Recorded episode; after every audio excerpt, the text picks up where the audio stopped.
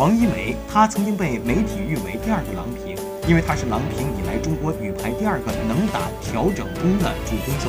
她曾经拿到无数亚洲乃至世界级荣誉，但唯独缺少了世界杯和里约奥运会的冠军奖杯。